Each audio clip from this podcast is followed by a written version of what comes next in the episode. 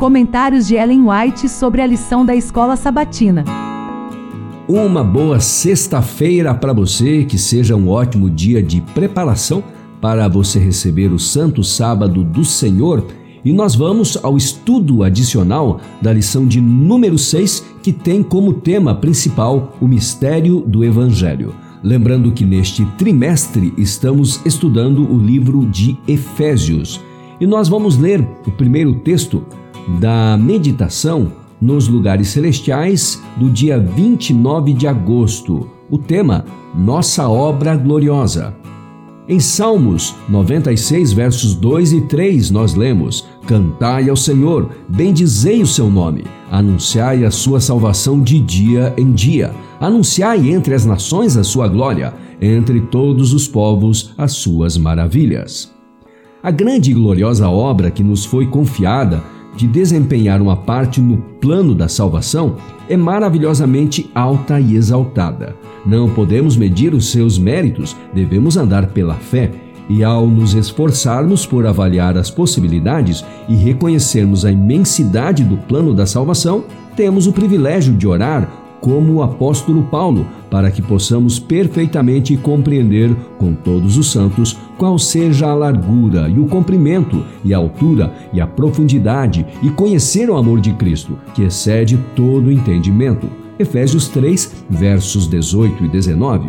Exaltai-o ao homem do Calvário Demorai a mente na formosura do seu caráter, até que, pela contemplação, sejais transformados na mesma imagem. Uma vida de oração e fé levar-nos a falar do seu louvor e proclamar o seu poder. A conversão genuína unirá os corações em fé e amor. Ensinar-nos-á a manter firme nossa confiança naquele que é nossa única esperança.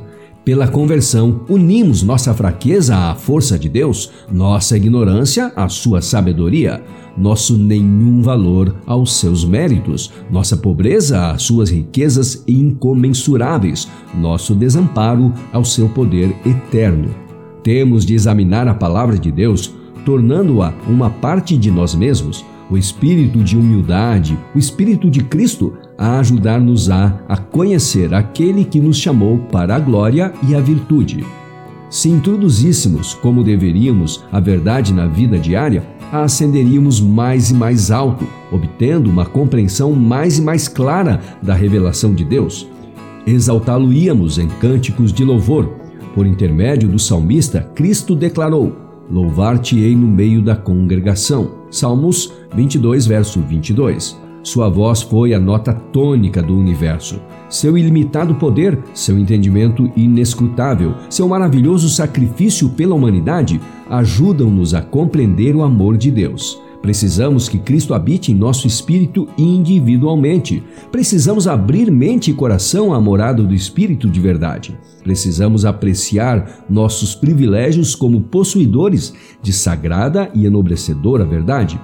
Pensai no que isto significa para nós, herdeiros de Deus e co-herdeiros de Cristo. Então, foi nosso primeiro texto de hoje do nosso estudo adicional e o segundo texto é da meditação Minha Consagração Hoje, de 1989, do dia 12 de outubro, e o tema é Deus é meu Pai. Em 1 João 3,1 nós lemos: Vede quão grande amor nos tem concedido o Pai, a ponto de sermos chamados filhos de Deus. Que amor!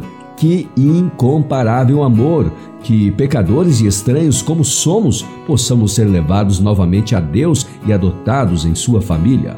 A Ele nos podemos dirigir chamando-o pelo terno nome de Pai Nosso, o que é um sinal de nossa afeição por Ele e um penhor de sua terna consideração e parentesco para conosco. E o Filho de Deus, olhando aos herdeiros da graça, não se envergonha de lhe chamar irmãos. Hebreus 2:11 tem para com Deus uma relação ainda mais sagrada do que os anjos que jamais pecaram. Todo o amor paternal que veio de geração em geração através do coração humano, toda a fonte de ternura que se abriu na alma do homem, não passam de tênue riacho em comparação com o ilimitado oceano, quando postos ao lado do infinito inesgotável amor de Deus. A língua não o pode exprimir, nem a pena é capaz de o descrever. Podeis meditar nele todos os dias de vossa vida. Podeis esquadrinhar diligentemente as Escrituras a fim de compreendê-lo. Podeis reunir toda a faculdade e poder a vós concedidos por Deus no esforço de compreender o amor e a compaixão do Pai Celeste. E todavia existe ainda um infinito para além. Em todos os seus servos, Deus contempla a imagem de seu unigênito Filho. Ele os olha com um amor muito mais profundo do que qualquer linguagem humana possa exprimir. Envolve-os nos braços de seu amor. O Senhor se regozija em seu povo. Redimiu-nos do mundo indiferente e nos escolheu para tornar-nos membros da família real, filhos e filhas do Celeste Rei. Convida-nos a nele confiar com confiança mais profunda e mais forte do que a do Filho no Pai terrestre. Deus é para nós um terno e compassivo Pai celestial. E assim encerramos o nosso estudo da lição de número 6. O tema foi o mistério do Evangelho. Amanhã, sábado, vamos estudar a lição de número 7, que terá o tema O Corpo Unificado de Cristo. E como sempre, desde já desejo a você, a sua família, um feliz sábado. Até amanhã.